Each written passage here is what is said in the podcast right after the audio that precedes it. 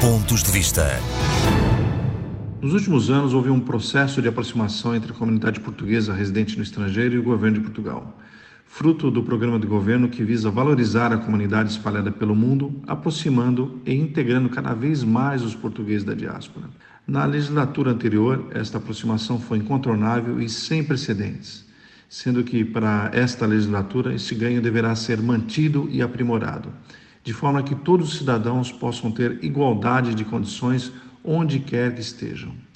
Com o objetivo de criar projetos e políticas públicas adequadas, no início da legislatura, percorri diversas secretarias de Estado, a fim de perceber o que pode ser aprimorado e o que pode ser criado,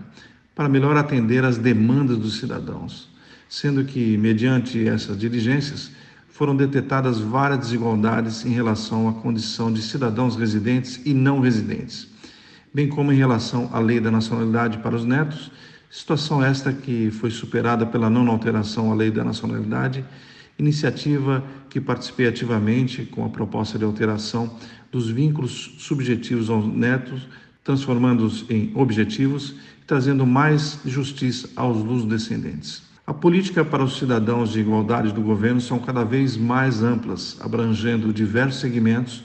tendo como pilares, no que tange à imigração, a valorização e o melhor aproveitamento do potencial das comunidades portuguesas, bem como na área social, há que se ter atenção prioritária,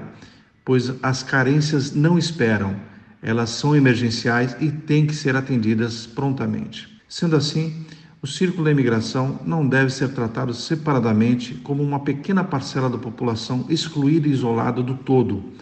mas sempre sendo lembrado e respeitado por suas características específicas. Como um universo de cerca de 5 milhões de cidadãos, ou seja, aproximadamente um terço da população portuguesa. Cidadãos esses que pagam impostos, segurança social e que possuem bens e direitos em Portugal, sendo verdadeiros embaixadores do investimento em terras portuguesas. Por fim, a diáspora portuguesa é um dos maiores patrimônios que Portugal possui e deve continuar a ser reconhecida e legitimada, ser tratada de forma igual, sem qualquer discriminação, pois todos são iguais e têm direitos iguais, independente do local de nascimento ou do local de sua residência. Pontos de vista.